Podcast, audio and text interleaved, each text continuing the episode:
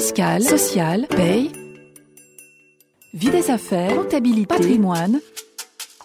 RF Play, la chaîne de la revue fiduciaire de l'information à la formation. Zoom sur, zoom sur. Bonjour à tous et bienvenue dans ce nouvel épisode de Zoom sur. Doit-on accorder un temps partiel aux salariés qui le demandent? Faut-il justifier un refus ou formaliser un accord? Voici les questions que se pose Frédéric Roseau, rédactrice en chef de la revue RF Social, dans cet épisode. Zoom sur, zoom sur. Lorsqu'un salarié souhaite travailler à temps partiel, quelles sont les règles qui s'appliquent dans l'entreprise? Nous allons répondre à trois questions. D'abord, est-ce qu'on doit accorder le temps partiel au salarié Ensuite, si on refuse, faut-il justifier la réponse? Et puis, troisième question, si on se met d'accord, faut-il formaliser cet accord?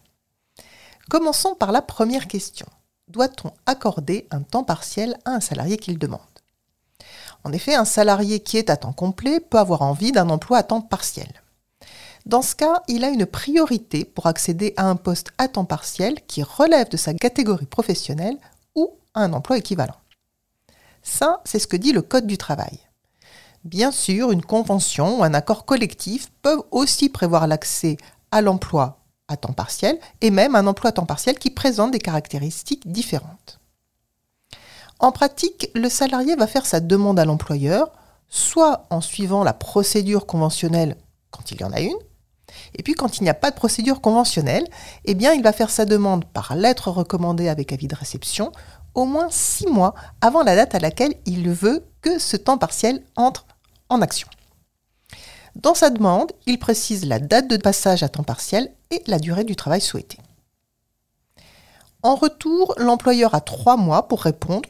Ça, c'est ce que, le délai que donne le Code du travail.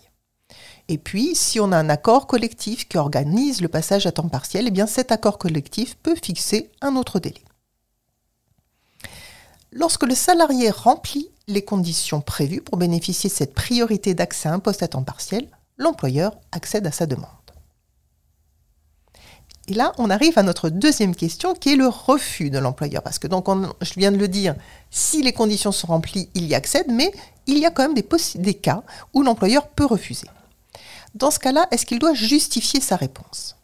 Eh bien, soit, là encore, on a un accord collectif qui fixe des règles sur ce point, et dans ce cas-là, bien sûr, l'employeur s'y conforme, soit, en l'absence d'accord collectif de ce type, l'employeur peut refuser la demande seulement s'il justifie qu'il n'y a pas d'emploi à temps partiel disponible dans la catégorie professionnelle du salarié, ou qu'il n'y a pas d'emploi à temps partiel équivalent, ou alors, autre possibilité, l'employeur peut aussi refuser s'il démontre que le changement d'emploi demandé aurait des conséquences préjudiciables à la bonne marge de l'entreprise.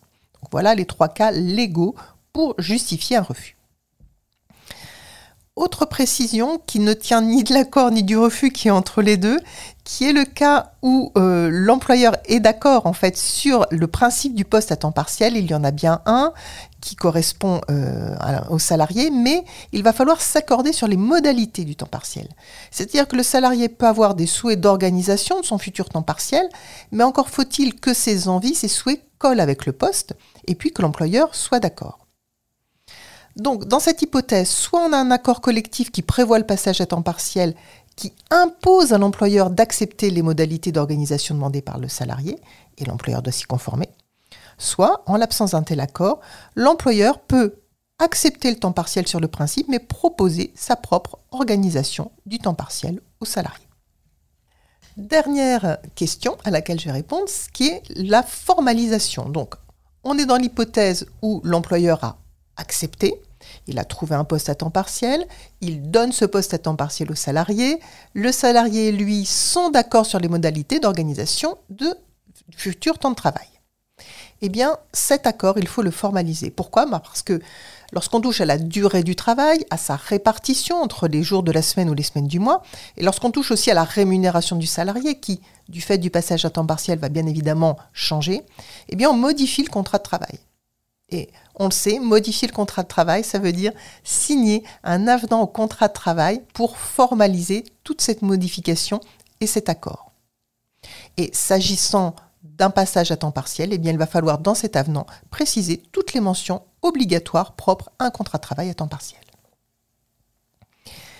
Dernière précision pour conclure, toutes ces réponses que nous venons de voir ensemble concernent les demandes de passage à temps partiel, j'allais dire classiques, hors cadre particulier d'un congé parental d'éducation, d'un congé de proche ou d'un congé de création d'entreprise par exemple.